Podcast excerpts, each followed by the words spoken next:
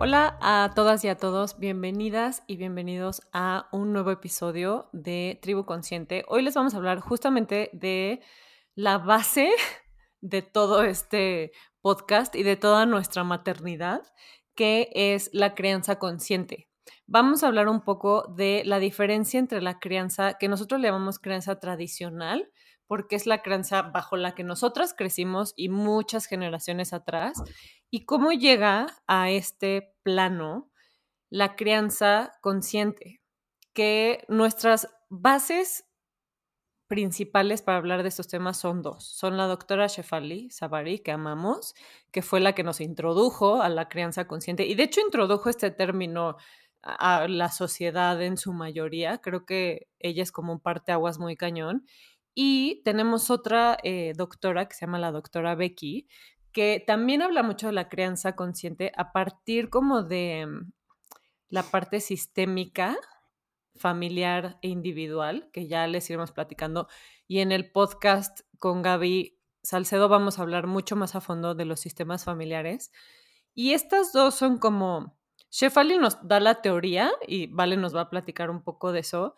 Y Becky nos da como la práctica, ¿no? O sea, cómo aterrizar esta idea de crianza consciente en tu día a día con tus hijos. Y algo súper importante que tenemos que agregar es que nosotras aprendimos sobre la crianza consciente sobre la marcha. No tenemos ninguna preparación profesional, aunque casi, pero todavía no. Y eh, hemos practicado la crianza consciente en la medida en la que la hemos ido conociendo. Todos tenemos dentro de nosotros una parte de crianza tradicional porque así crecimos. Entonces Val nos va a, platicar un poco de cómo llega a este mundo la crianza consciente. Y por cierto, paréntesis, somos la primera generación de papás y mamás que estamos educando a nuestros hijos bajo este esquema. Entonces realmente no sabemos exactamente cuáles van a ser los resultados de esta crianza y eso creo que es algo que yo tengo muchas ganas de ver. Exacto, queremos decir, antes de empezar cualquier cosa, que no existe la mamá o el papá ideal. Y que tampoco existe el hijo o la hija ideal. Y entonces, como padres o madres, cada uno vamos a intentar hacer lo mejor que podamos con los recursos que, con los que disponemos, ¿no? Entonces, eh, empezando por aquí, nos gustaría hacer como una breve introducción pues de la historia de la creencia consciente, porque como dice Clau, nosotros venimos, o sea, nosotros somos la, como la generación transicional que se empezó a dar cuenta de esto, pero esto no es de nuestra generación, esto ya tiene tiempo estudiándose, lo que pasa es que antes no se creía, porque en, existía una época, que es la época sobre todo de nuestros abuelos y para atrás, en donde se consideraba que lo mejor para el desarrollo de un niño era propiciar que se criaran como con poco afecto y con mano dura, ¿no? Como decía mi abuelito, con, que hay que pegarle a los hijos con la vara, decía la Biblia, así decía mi abuelito, imagínense. Entonces, se creía que se tenían que criar con poco afecto, sin sostenerlos mucho en los brazos, sin cargarlos porque se iban a malcriar, sin atenderlos, como para no, no tenían una mala intención, como que querían que fueran resilientes, pero ahora vamos a hablar de la verdadera resiliencia. Becky habla de eso, ¿no? Clau nos va a explicar al ratito, pero como crearlos, criarlos fuertes para un mundo hostil. Y entonces existe un hermano que se llama John Bowlby, que hace una teoría, ¿no? Que contribuye a este cambio. Eh, la, la crianza respetuosa basa sus principios en esta teoría tras la Segunda Guerra Mundial porque muchos niños quedan huérfanos, como con muchos problemas de adaptación y de comportamiento, y este hermano, que era un psiquiatra y psicoanalista, como que empieza a ver estas respuestas conductuales y documenta lo que denomina, o sea, documenta una, una mm, como premisa que se llama la privación materna. O sea, ¿qué pasa si a un niño le quitas a la mamá? En ese entonces muchísimo más. Ahorita sabemos que hay muchísimos cuidadores primarios, pero pues antes era la mamá y la mamá y punto. Y si no, prácticamente el niño pues no tenía mamá. Entonces, eh, analiza estas relaciones de los niños y las niñas con los adultos y publica a final de los años como 50 más o menos, como los primeros trabajos de esta teoría del apego. Em, me encanta, me apasiona. El apego nos apasiona, paréntesis. Entonces él dice, y eso está súper interesante. Imagínate, si en una situación de miedo o ansiedad o estrés, ¿no? Un bebé cuenta con una figura de apego que sea capaz de dar una respuesta satisfactoria a las necesidades del bebé, que le haga sentirse seguro, que le haga sentirse que está protegido, eh, puede dedicarse a aprender y a desarrollarse porque no va a tener que preocuparse por sobrevivir. El niño, ¿eh? Por sí solo. Entonces, por esta teoría, el hermano Bowlby eh, fue súper criticado, pero después, obviamente, muchas personas empezaron a cuestionar lo mismo que nos cuestionamos hoy en día y la evidencia empieza a apoyar como estas ideas. Total, que para no hacer el cuento largo, eh, pues se demuestra algo que hoy ya muchos tenemos claro, ¿no? Y que otros todavía no entienden, pero que es nuestra tarea intentar que las personas entiendan que, que los, los, bebés, los humanos, así como cualquier mamífero, ¿eh? estamos hablando no solamente de, de, humanos, de cualquier mamífero, viene al mundo necesitado de una figura que les dé esta seguridad y tranquilidad, por encima de sus necesidades básicas de alimento y de cambiarle el pañal. O sea, necesitamos darle amor, atención y que se sientan vistos. Entonces, esta es la historia, muy resumida, pero, pero aquí es donde entra. interesante. Em, la crianza respetuosa la podemos definir como este estilo educativo que busca ofrecer a un niño, pues lo que se considera que necesita, además de el alimento y que le cambien el pañal. O sea, además de las necesidades básicas, ¿no? Que es confort, un hogar, este, brazos, cariño, atención, que el niño se sienta visto, basándonos como en una premisa que justo ayer platicaba con Clau, que me encantó, que leí, que dice, el llanto es una llamada de auxilio del bebé. El llanto no es manipulación, el llanto no es, el llanto de un bebé es la única forma de un niño de comunicarse contigo. Cuando yo necesito algo, esta es la respuesta que se me da en todas las situaciones. Entonces, qué cañón decir cómo estás respondiendo, porque esa es la respuesta que él va a tomar del mundo. O sea, el mundo me trata como me trata mi cuidador primario. Exacto. Exacto, y eso, Clau, y es lo que a Clau y a nosotros nos mueve a hacer esto, es que genera una sociedad más empática, menos violenta, más respetuosa. O sea, si los padres verdaderamente fuéramos conscientes, dice Shefali, no existiría la violencia, no existirían las guerras, porque viene, porque viene desde que naces. Estamos hablando aquí desde que naces. Obviamente después vienen como ejemplos prácticos, pues, del típico niño de cinco años, ¿no? Pero esto, estos, o sea, la crianza respetuosa no inicia cuando un niño te hace un berrinche, inicia desde que un niño nace. ¿Cómo aplicarla? Pues ya es la pregunta, ¿no? ¿Cómo aplicarla? La, pregunta del millón. la pregunta del millón. Para, para cerrar esta introducción rápidamente, ayer Clau y yo leímos que hay un señor que se llama el Dr. William Sear. Define, la, define ocho mm. claves de la crianza respetuosa para comprender estos principios y, y poder poner en práctica, ¿no? hablando de los bebés, son cosas que a nosotros, a las mujeres, se nos dan instintivamente. Nos han hecho creer que no, pero esto sí se da. La crianza no se da instintivamente. Pero esto que les voy a decir sí se da instintivamente, que es hacer un lazo afectivo, ¿no? ¿Cómo es este lazo afectivo? Lo que ahora recomiendan de que en cuanto el bebé nace, te lo pegues piel con piel. O sea, el lazo afectivo desde el nacimiento, entonces sería la primera B, que es birth bonding.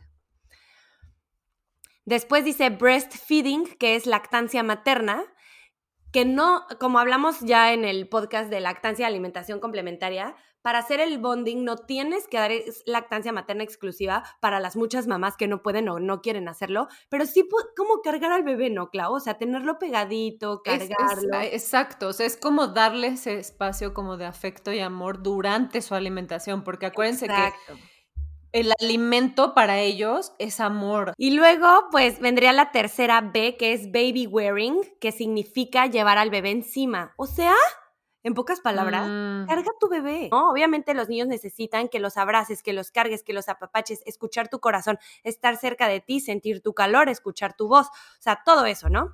Y luego, bedding clothes. Y los niños siguen creyendo, perdón, los niños siguen creyendo que son una extensión de ti por, el primer año de vida, creo. O sea, ellos no entienden la separación con la lógica que tú la entiendes de adulto, de tengo que ir al baño, yo soy mi propia persona. Ellos creen que siguen estando adentro de ti. Exacto. Entonces, ese contacto es esa forma de decir seguimos conectados y es súper importante. Ellos necesitan seguridad de que tú estás ahí y los estás cuidando. Ahora, carguen, carguen a sus bebés. Bedding close to baby es dormir cerca del bebé. Dormir cerca del bebé eh, hace que se, que, uno, que se facilite la lactancia y se, facilite la alimentación cerca del bebé si es que le das eh, biberón. Y se ha demostrado que duermes más y mejor con un bebé al lado. Eh, em, mm se recomienda que, es, que se lleve a cabo esta práctica, número uno, por seguridad, o sea, porque estás cerca del bebé y esto ha disminuido muchísimo la muerte súbita del lactante. Y segunda, porque, está, porque le estás proporcionando la misma como contención y seguridad por la noche que le proporcionas durante el día. Súper importante. Believe in the language value of your baby's cry significa confianza en el valor del llanto como una forma de comunicarse, como lenguaje. ¿Ok? Entonces, atender el llanto de un bebé, Clau, entendiéndolo como es su manera de decirnos que algo no va bien. Entonces, durante mucho tiempo había traducido como ellos. Exacto. Y esto se había traducido como un intento de, no sé, de tomarte el pelo, de manipularte o algo así, como un bebé de verdad. Los niños no manipulan. Los niños no manipulan. Los bebés no manipulan, menos tan chiquitos, y, los niños tampoco, lo vamos a hablar más al rato. Pero como, imagínate, es como si un bebé de verdad estuviera intentando tomar el control de la familia, ¿no? Esto es como dice el papá, es que está intentando tomar el control de la familia. Híjole. Entonces, lo que sucede es lo he que. Escuchado esto está increíble, es que la realidad es que los lóbulos frontales del cerebro de un bebé, que están encargados del raciocinio, al final somos seres racionales, aunque un bebé todavía no lo tenga esas sinapsis completamente desarrolladas, pues ese lóbulo frontal es como el encargado de, su raciocinio, va, va, a tardar unos meses como en empezar a desarrollarse y esto quiere decir que es imposible que haya una segunda intención cuando un bebé llora. Estamos pensando como adultos. Exacto. Y eso es un ejemplo súper claro de crianza tradicional. Creemos que piensan como nosotros y que están maleados como nosotros y no, los niños son súper, uno, inocentes y dos, como naturales, orgánicos. Necesito, pido, ¿sabes? No hay ninguna manipulación detrás. Y, y justo pensando como adultos, Clau, podríamos pensar del otro lado, así como cuando un bebé llora, debemos responder a su llanto, porque igual para los adultos es importante sentirse escuchados, comprendidos, acompañados por otras personas. Entonces, si para nosotros también es eso importante, es más, para ellos es mucho más importante, porque no van a tener ellos mecanismos ni herramientas para autocalmarse por sí solos, y nosotras las personas adultas en teoría las tenemos. Entonces, para ellos, en teoría. aún más importante que para ti que te consuelen. Ok, sin hablar más del tema, saltemos a la segunda B porque nos podríamos quedar ahí. Horas. Em, la siguiente B es Beware of the Baby Trainers, que es tener cuidado con los adiestramientos. Están súper de moda. Que entrénalo para que duerma solo. Entrénalo para que ya el solito agarre su biberoncito. Ay, no, mi hijo ya es bien inteligente. Mi tema favorito. Se te agarra su biberoncito, ¿no? Este pueden aparecer problemas a futuro, ¿ok? O sea, digamos que es importante buscar una manera adecuada de funcionar en casa, obviamente, o sea, todos sabemos que es difícil tener un bebé, o sea, Clau y yo que tenemos uno, no me puedo imaginar con tres, o sea, de verdad, siendo empática con todos, entendemos que debe de haber una manera de funcionar en casa, teniendo claro siempre que las necesidades del bebé están por encima de los horarios y de los deseos de los adultos. Y eso es la crianza. Exacto. Y es una chinga. y es más chinga, ¿eh? Es mucho más chinga que te quedas llorando en tu cuarto y yo este, me desconecto. Exacto. Pero también estamos, pues es una responsabilidad. Exactamente. Eh, penúltima es balance, que es mantener un equilibrio, ¿ok? O sea, es una manera de decir como madres y como padres, igual que como personas, debemos intentar buscar el equilibrio, no llegar al extremo de una como de autoridad en la crianza, pero tampoco de la permisividad. Vamos a hablar un poco de eso más adelante. O sea, la crianza consciente no es, haz lo que quieras, vive la vida, a mí no me importa. No, no es así. Por supuesto que hay límites, pero tenemos que llegar. Es peor, ajá. Y la última B es both, que significa ambos. Sabemos que en nuestra sociedad existen de todos tipos de familias. Eh, sabemos que hay muchas madres solteras que lo hacen solas, mis respetos completos para ellas, pero siempre que exista una pareja es súper importante incluirlos a los dos, ¿ok? O sea, que los dos estemos implicados en la crianza y el cuidado de un, de un, bebé y después de un niño y después de un adolescente y que idealmente, obviamente va a haber opiniones encontradas, pero que idealmente vayamos en la misma línea. Chefali habla de algo, Clau, que nos fascina, que se llama presencia comprometida. Al final, o sea, en pocas palabras, lo que dice esta mujer, y es más, les voy a enseñar, aquí tengo el libro, se llama Padres Conscientes, Educar para Crecer. la verdad, yo esto se lo debo completamente a Clau, o sea, haciendo un paréntesis. Clau le ha regalado este libro a cualquier persona que conozca embarazada. No le importa gastar. A todas mis amigas embarazadas, aunque no lo lean. Y le dice, espérate, voy por un libro para ti. esto no es una broma. Literal. Este libro me lo regaló Clau cuando me embaracé. Lo leí embarazada lo volví a leer, a leer casi cuando iban a ser Patricio y ya lo volví a leer. Entonces, como pueden ver, está subrayado de todos los colores, ¿ok? De todos los... De diferentes etapas. Es una locura de libro. Se los recomiendo si se van a embarazar, si piensan tener... Es más, se los recomiendo hasta si no quieren tener hijos. Así de cañón, ¿ok? Y lo pueden leer a cualquier edad de cualquier hijo que tengan. Eh, el, lo que... Sí lo que dice Shefali en pocas palabras es que ser papás es una lección de humildad, ¿ok? Eso es algo bien increíble.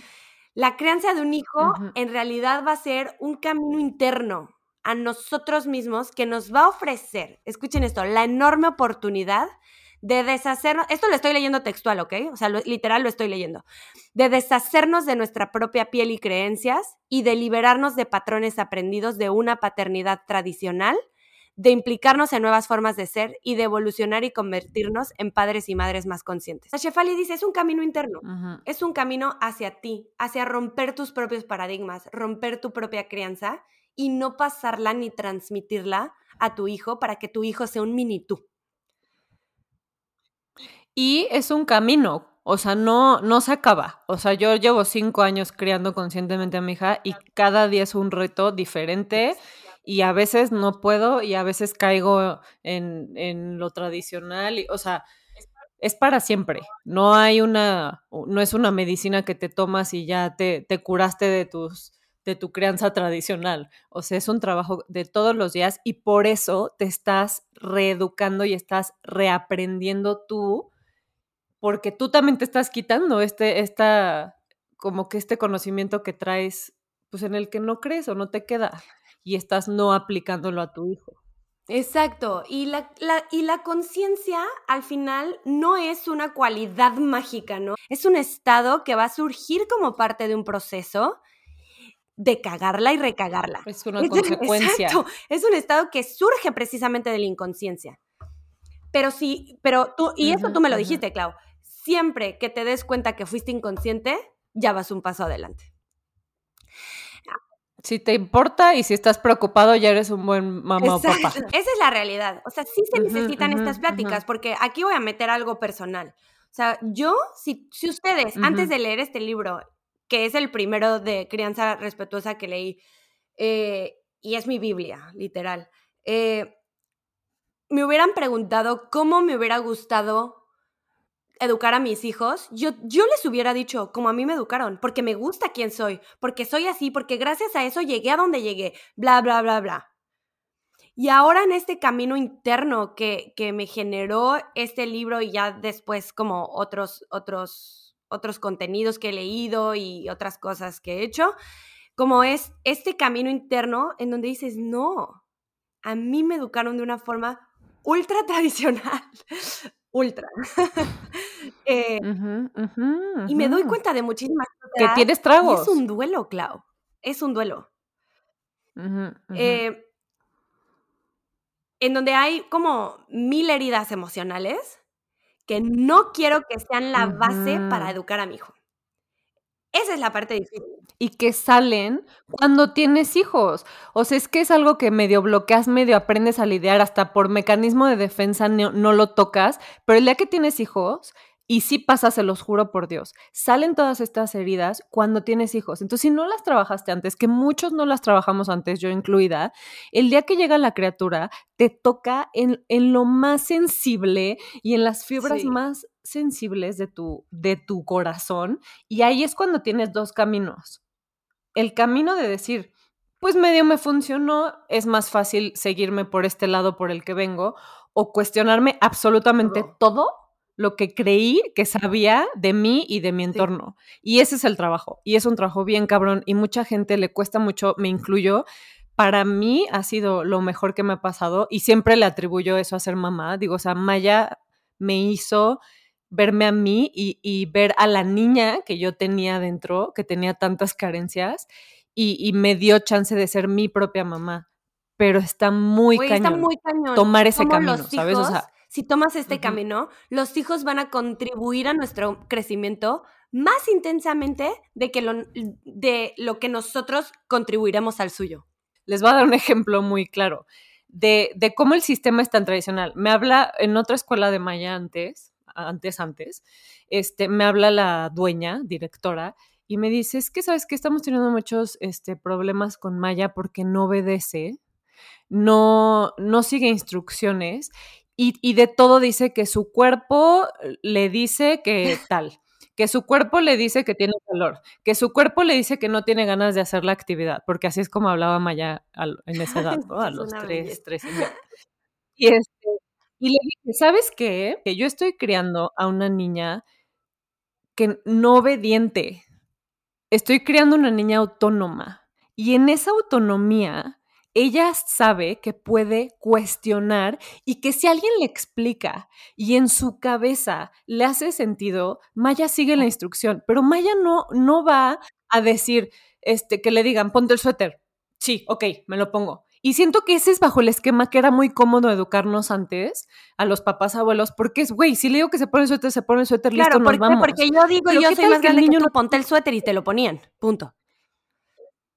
Ese es el ejemplo de una crianza tradicional, donde no les estamos dando espacio de opinar, de sentir y de decir lo que piensan y lo que sienten. Y yo lo que le dije es, mi trabajo es hacer una hija autónoma, no obediente. Claro, y tienes el otro lado de la moneda, en donde, por ejemplo, yo, Clau, no, no me siento que puedo defenderme a veces, porque de chiquita no lo pude hacer por miedo. No me No dejaron, dejaron, defenderme, no, no me te dieron dejaron espacio para y me acuerdo hacerlo. que de chiquita sí lo pensaba. De verdad, yo tengo una memoria de cuando era chiquita impresionante. No me dejarán mentir mis amigos. O sea, de verdad me acuerdo de cosas, de colores, de, o sea, de olores, de todo. Me acuerdo muy cañón de muchas cosas de hace mucho, mucho tiempo. O sea, seis años, ¿eh? así se los pongo, de cuando yo tenía seis años. Entonces, hay, hay cosas de las que me acuerdo tanto como yo quería decir y no me dejaron. Y me dijeron, te callas, ¿por qué te callas? No hables, ya, no hables, no llores. Así. Entonces, tragándote las lágrimas, tragando esto, a ver, tampoco voy a decir que fui una niña torturada, para nada. Amo a mis papás, amo quien soy. No, no es así, pero sí hoy me encuentro Hola, mamá. a veces ante situaciones que digo, podrían tener, no les voy a echar toda la culpa a mis papás, pero podrían tener un origen ahí. Entonces, Obvio. Porque esto, o sea, son tus papás, que claro que es lo más importante, pero también es la comunidad que constantemente nos estaba dando estos mensajes de, hoy no incomodes, hoy si vas a llorar, hazte para allá, hoy Más calladita te ves más bonita, Ay, ¿no? Como que sé gentil. horroroso. El de calladita te Y- ves y más sé bonita y la belleza sé cuesta, agradable. los puedo vomitar. Perdón. Hice La catarsis. belleza cuesta.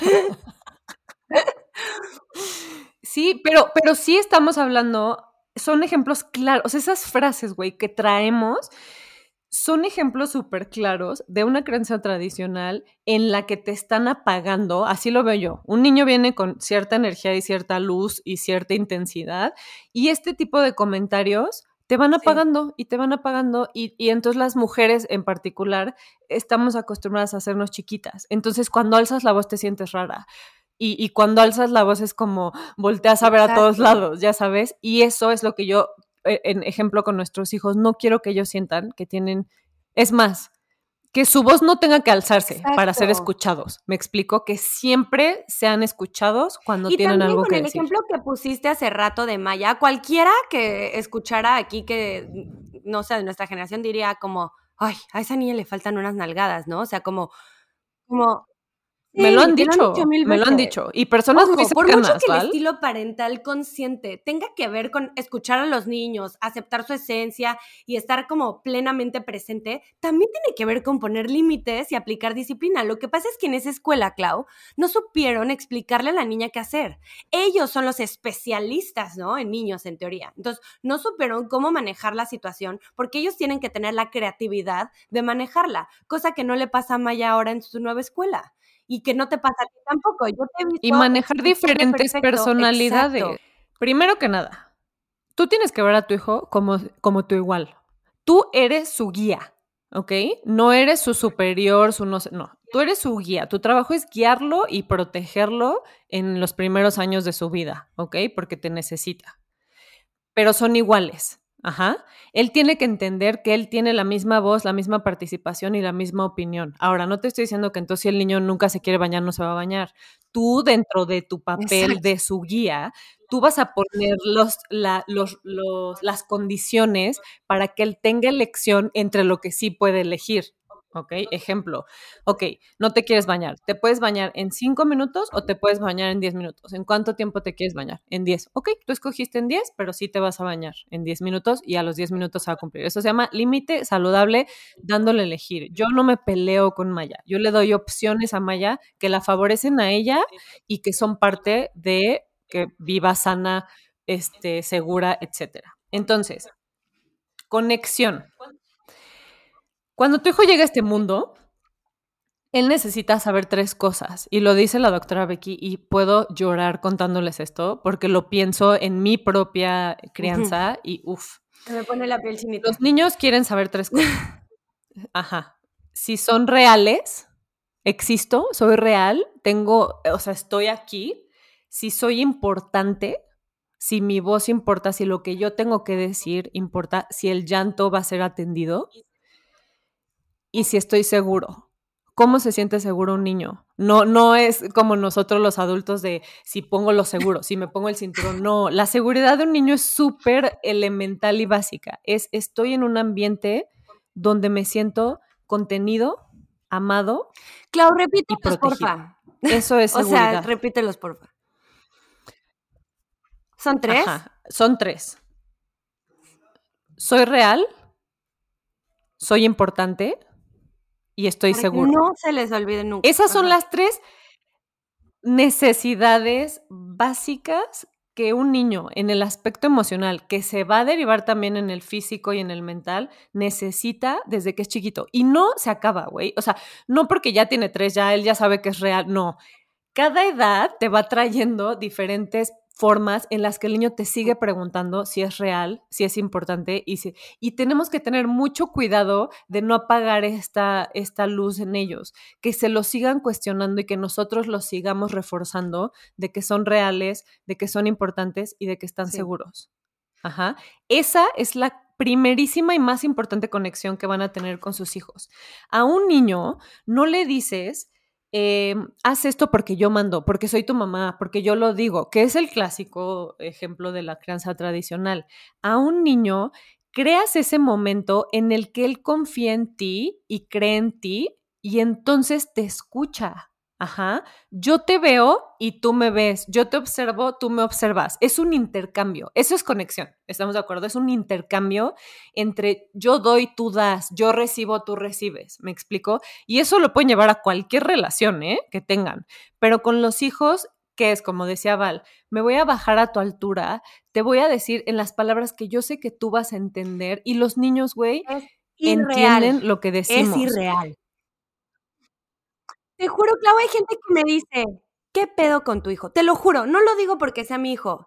O sea, hay gente que me dice, ¿qué onda con este niño que entiende todo? Es que, es que hay que tratarlos como si entienden todo. Es que, ¿qué hiciste? Nada más le explico. me Exacto, bajo y a su altura. O sea, me bajo a su altura means me agacho, ¿ok? Porque la gente cree que me bajo. No, me Ujú, agacho a su altura y me ve a los ojos y me entiende.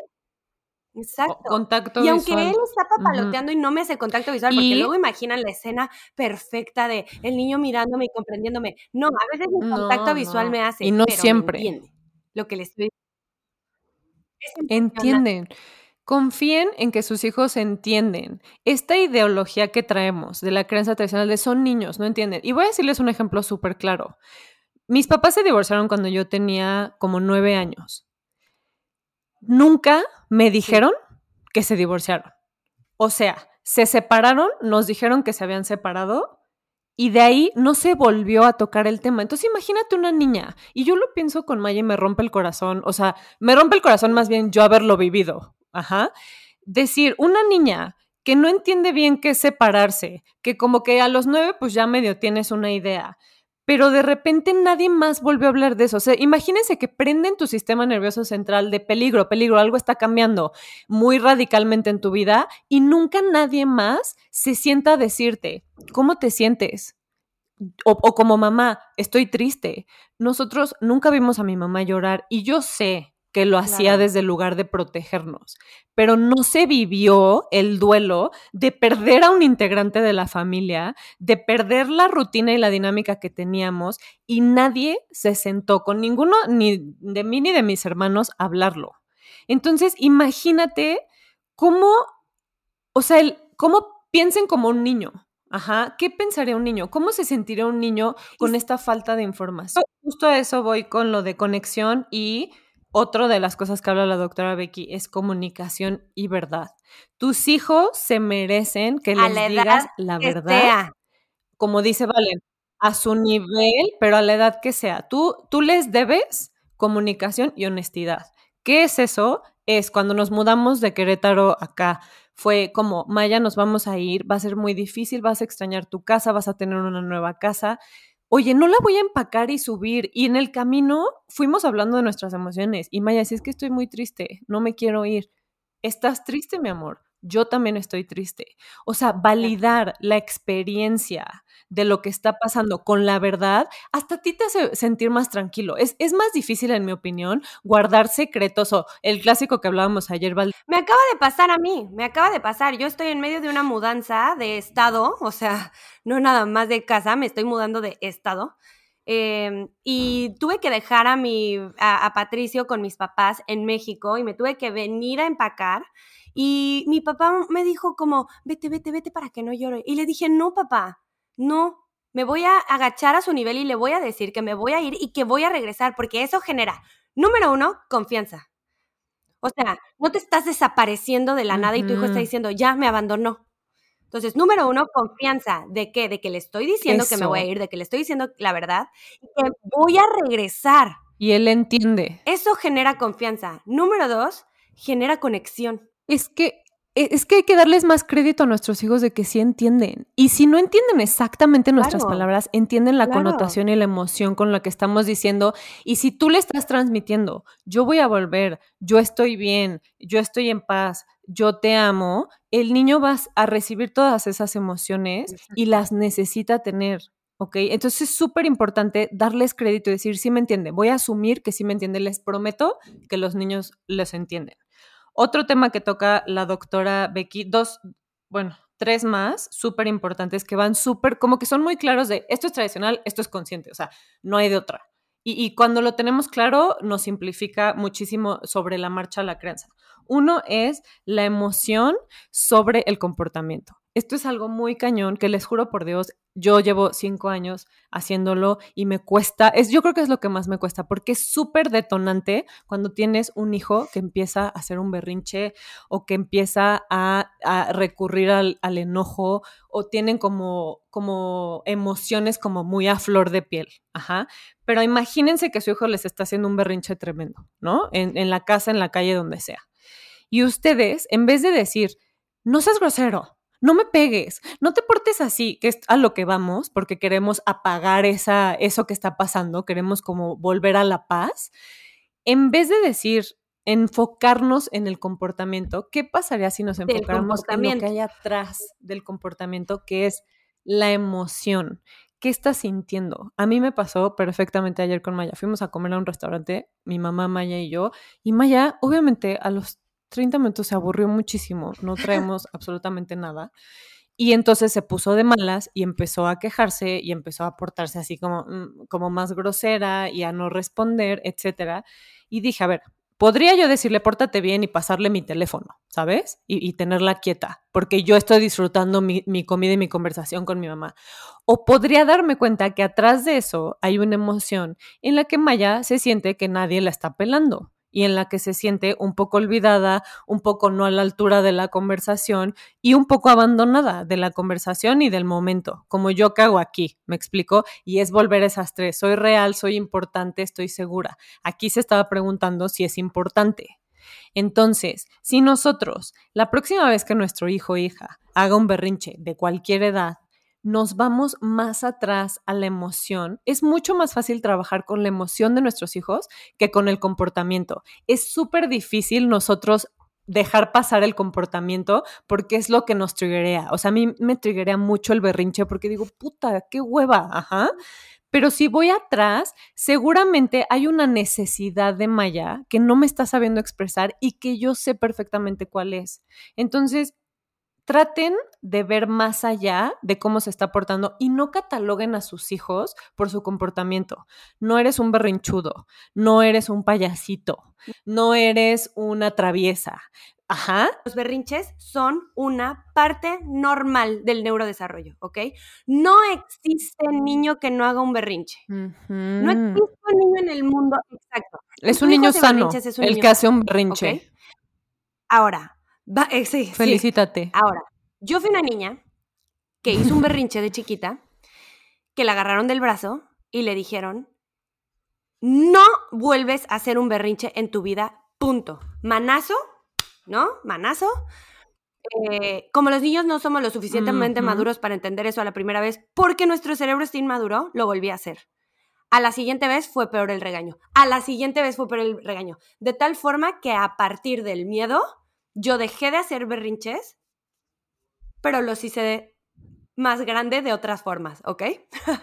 Justo ahí entra, qué buen ejemplo, Val. Justo ahí entra una cosa muy cañona que no nos damos cuenta con nuestros hijos que les hacemos. La vergüenza. Nosotros estamos enseñándole a nuestros hijos, porque para nuestros hijos es muy fácil. Vergüenza es igual a desconexión.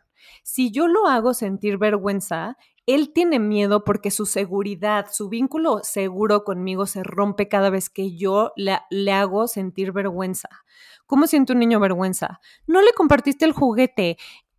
niño malo, eh, no eres compartido, sé más compartido. Cuando tú le estás diciendo a niño, tal vez estás como buscando el bien de la comunidad, o sea, el bien del convivio, ¿no? Que compartan juguetes. Pero lo que no te estás dando cuenta es que tú estás haciendo a tu hijo sentir que si él es así, lo quieres menos. Si él es así, te desconectas de él.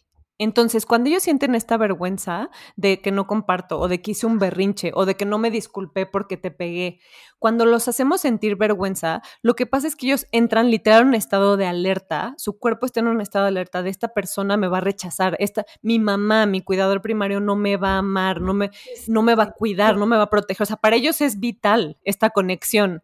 Entonces, cuando los hacemos sentir vergüenza, la vergüenza es lo contrario de la confianza, ¿ok? Entonces, cuando, él está constantemente diciendo, esto va a hacer que mi mamá se aleje de mí o que mi cuidador primario se aleje de mí, entonces van a empezar a evadir ese momento y va a ser, va a escalar y va a ser peor. Entonces es algo súper importante y yo lo he visto mucho con Maya. Maya últimamente se disculpa mucho. ¿Por qué?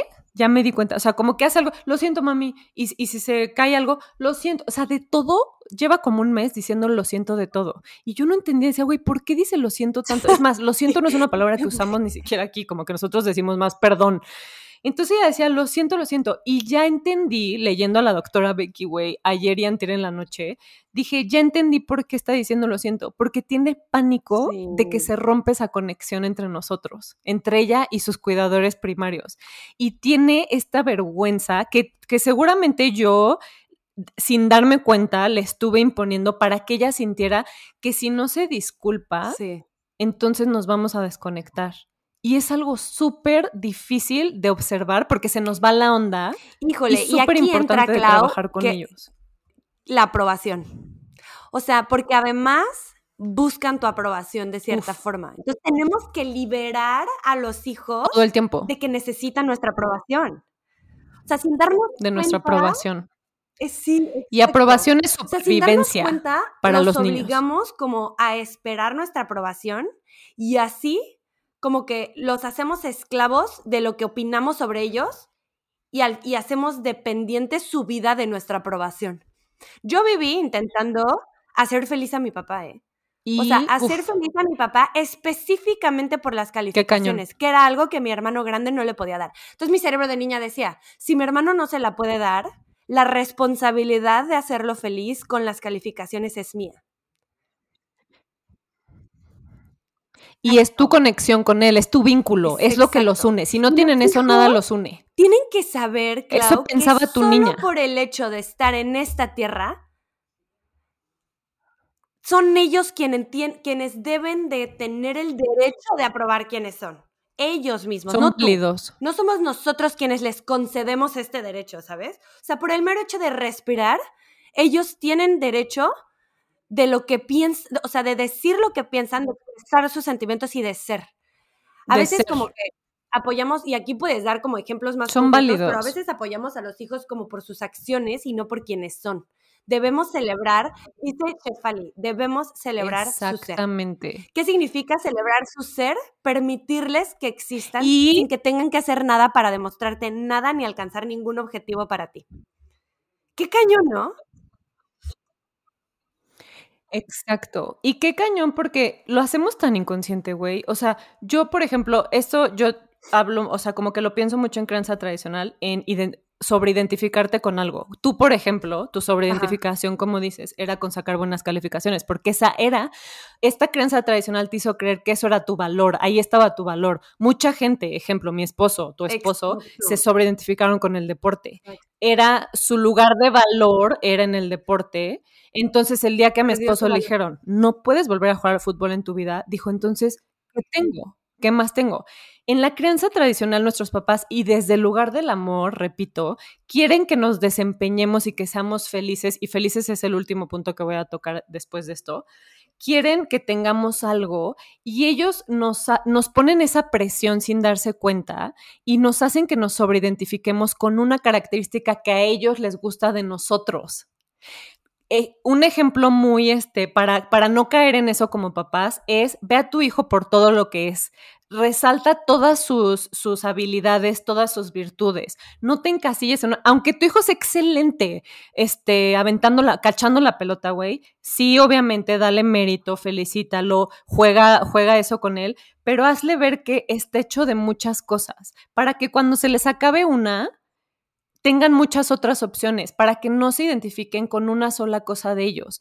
No, no con su belleza física, por ejemplo, el clásico, qué bonita niña, Ay. qué linda, qué preciosa. ¿Y qué más, güey? Maya un día me dijo, ya no quiero que nadie me diga que estoy linda. Ya estaba harta de escuchar lo mismo y me lo dijo, güey, cuando tenía tres años. Me dijo, ya no quiero ser bonita. ¿Por qué? Porque es muchas otras cosas. Entonces, ¿qué hacemos en casa? Resaltar absolutamente todo, explorar absolutamente todo. Un niño no debe quedarse en una burbuja, en un mismo concepto, en un cuadro. Entonces, tratemos de no sobreidentificar a nuestros hijos y démosle valor no por lo que hacen, por lo que son. Y hay formas de comunicárselos también, o sea, hay formas de comunicarle a los niños que los amamos tal cual son. Exacto. Y eso es lo más, porque entonces ellos decidan lo que decidan hacer con su vida, van a sentir que su valor es algo mucho más allá de lo que haga hoy o de cómo me porte hoy, ¿sabes?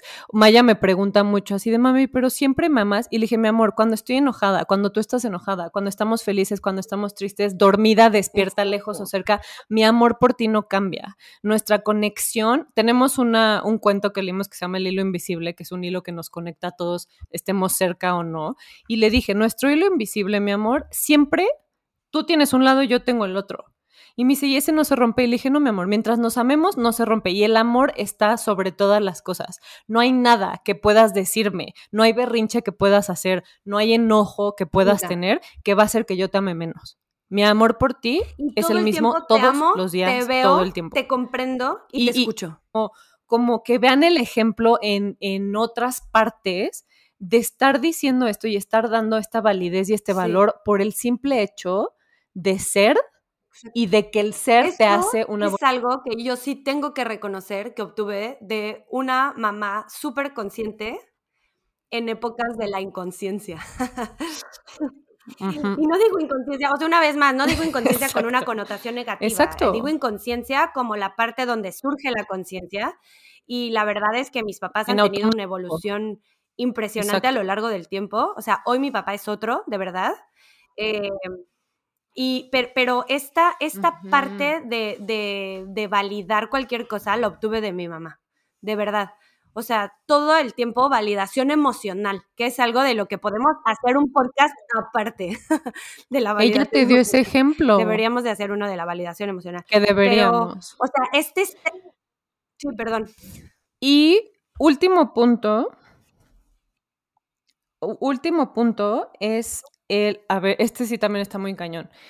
Lo ideal, el mundo perfecto, ideal para una mamá que está ocupada y que está cansada y que está saturada y que está presionada, es que su hijo pues esté lo más ameno y feliz posible, ¿no? Cuando, cuando tengo buenos días con Maya, digo, güey, qué chingón estuvo hoy, los la pasamos bomba, jugó sola, pero estuvo buena onda, me ayudó, fue proactiva. Sí, claro, güey, todos soñamos con ese día.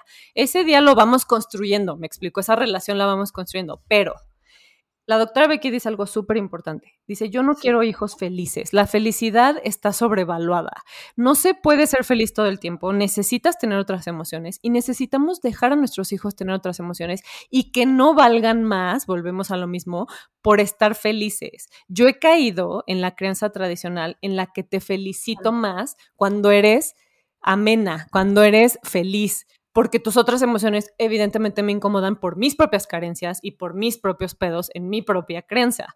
Entonces, vamos a voltear un poco esta idea de niños felices. Yo no quiero que Maya sea feliz, yo quiero que Maya se sienta completa, se siente integral en el sentido de que puede sentir enojo y que su enojo es el lugar donde nace su acción para mejorar su vida y la vida de los demás, ¿me explico? O sea, ¿por qué le tenemos tanto miedo a las otras emociones? El otro día no me acuerdo quién me dijo, es que no está bien vivir enojado. Y, dijo, y, yo dije, sí, porque si encaminas tu enojo a una acción que va a hacer mejor tu mundo y el mundo de los demás, entonces sí necesitamos un poco más de enojo. Le tenemos miedo a todas las emociones que no son felicidad. Y lo que propone la doctora Becky es hacer niños resilientes. ¿Qué significa esto? Niños que se puedan adaptar a las circunstancias que les presente la vida, que tengan capacidad de no frustrarse ante absolutamente todo y que vayan incrementando su tolerancia a la frustración. Eso es lo que yo le deseo a Maya, que la vida no la noquee porque no es perfecta. Porque el día que se dé cuenta que no es perfecto y que no todo es feliz, los va a tirar al piso. Entonces, darles esa resiliencia de el mundo cambia, es incierto y tú eres capaz de ser flexible y de adaptarte a las circunstancias porque tienes los recursos y las herramientas para gestionar lo que sientes. Las emociones son buenas y son importantes de sentir y no, nadie es feliz todo el tiempo. No existe. No saquen de su casa a un niño feliz, saquen a un niño que sabe sentir, que sabe que se vale sentir y que hace algo con esas emociones. No solamente se las traga y se las guarda, porque creo que somos nosotros la generación que más eh, como bloqueado traemos el sentir. Y entonces lo llevamos, lo exponenciamos cuando lo sentimos. Si a mí alguien me hubiera dicho, siéntate con tu enojo y respira y, y escucha qué te está diciendo, güey, te firmo que no hubiera tenido tantos issues de enojo tan guardados que luego saqué, como tú sacaste a tu manera tus berrinches de adolescente, yo saqué mi enojo en muchas otras formas. Entonces, vamos a ahorrarnos todo eso. Ya vimos, ya vimos que no funciona, hagamos las cosas diferentes y tomemos esta propuesta que a mí, a mí en lo personal, me suena muy lógica. Ni siquiera me suena como algo loco, así de wow. O sea, no, güey, no es nada nuevo. Es nada más escuchar, observar y conectar contigo primero y con tu hijo. Vamos a dar un consejo que a nosotros nos ha servido muchísimo. Es cada vez que te sientas detonada, por lo que sea, con tu hijo, toma un paso atrás. O sea, no reacciones. Hazte, hazte a un lado o sea, da un paso atrás, respira profundo y piensa lo que vas a hacer. Es difícil, sí, pero funciona. Y, y si la cagas alguna vez, porque obvio, Clau y yo le hemos regado mil veces, o sea, no, ser mamá y ser consciente es parte de un proceso. Mil veces. Pero cada vez que te des cuenta que la regaste, ya vas un paso adelante. O sea, si te diste cuenta que la regaste, ya vas un paso adelante porque la siguiente vez vas a ser más consciente. Y quiero acabar con esto que dice Shefali, que dice, puesto que los hijos merecen padres conscientes, y hace una pregunta, no tenemos el deber de dejar que nos transformen tanto como nosotros pretendemos transformarlos a ellos? Timo, y esto se lo mandé ayer a Valen. Estamos evolucionando de padres y madres que antes decían, más te vale que me ames y me respetes, a espero que te sientas amado y respetado por mí. Eso es la crianza tradicional contra la crianza consciente. Gracias, gracias a todos por escucharnos y nos vemos en el próximo.